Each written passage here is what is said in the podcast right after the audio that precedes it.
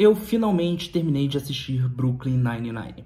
E aqui eu quero conversar com vocês sobre isso.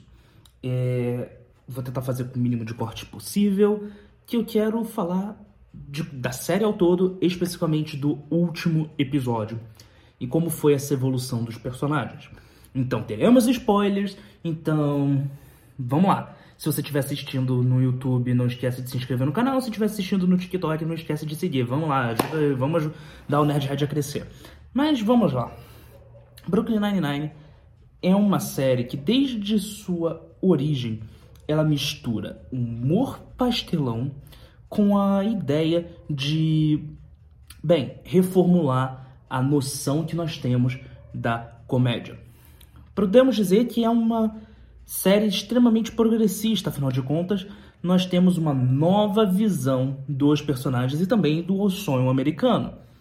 Inclusive, nós já no passado fizemos podcasts e discussões sobre Brooklyn Nine-Nine aqui no Nerd Podcast, que você pode acompanhar, procurar, que vai estar aparecendo aqui o card no YouTube para você ver. Você ouvir, no caso.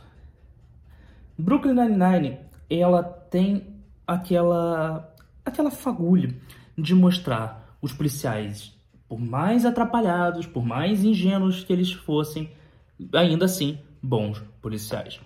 E a evolução dos personagens do início ao fim é surreal. Nós temos uma teoria que na última temporada é realmente mostrada. Todos eles são vistos como crianças, aos olhos deles mesmos, principalmente aos olhos do Peralta, que é o protagonista. Peralta vê Rhodes com o seu capitão como sua figura paterna.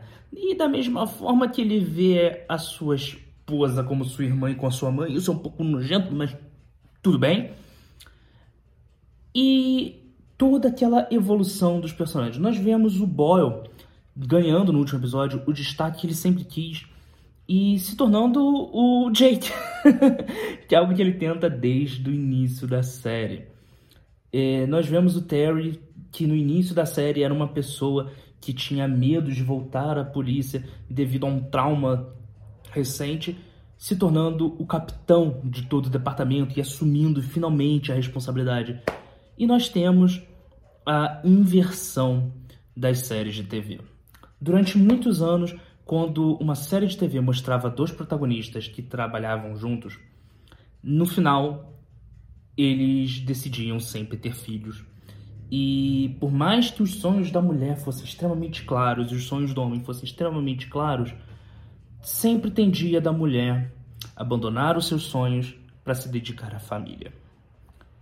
Em Brooklyn Nine-Nine nós temos essa inversão, porque pela primeira vez, eu acho que pela primeira vez em uma série de comédia, uma, um sitcom americano de costumes e sonhos americanos, American Way of Life, quem abandona os seus sonhos e seus objetivos para se dedicar à família é o pai, é o Jake.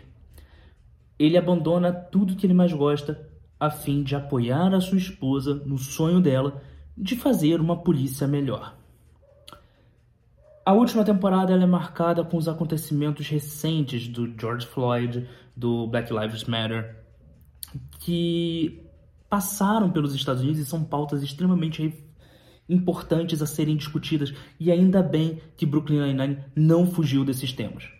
Nós temos a personagem Rosa Dias descontente com a polícia, saindo da polícia e com aquele lance de a polícia está perseguindo e atacando pessoas igual a mim, latinos. E eu não quero compactuar com isso, o que é muito bom. Brooklyn Nine-Nine foi uma série que foi muito popular. Infelizmente, ela não foi tão popular quanto ela deveria, principalmente aqui no Brasil. Essa é uma série que deveria ser passada, deveria ser discutida da mesma forma que a gente discute é, todo mundo deu Chris, todo mundo que a gente admira o Chaves, todo mundo que admira é, Fresh Prince of Bel-Air, é, é um maluco no pedaço. É uma série que tinha tudo para isso. Ela, o maior problema de Brooklyn Nine-Nine é que ela não está na TV aberta brasileira. Porque é uma série que ela, sinceramente, ela não mereceria só estar numa sessão aberta brasileira, mas deveria ter uma versão brasileira de Brooklyn Nine-Nine, com os temas de Brooklyn Nine-Nine na sociedade brasileira. é uma série que do início ao fim mostrou que os Estados Unidos, as pessoas podem mudar e a interpretação das pessoas também deve mudar.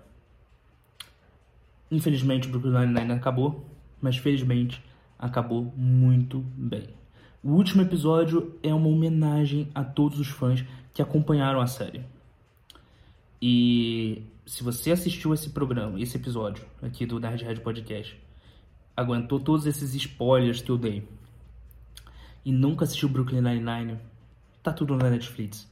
Vale a pena maratonar. É necessário maratonar. Obrigado por assistir até aqui, obrigado por ouvir até aqui. Até uma próxima e tchau.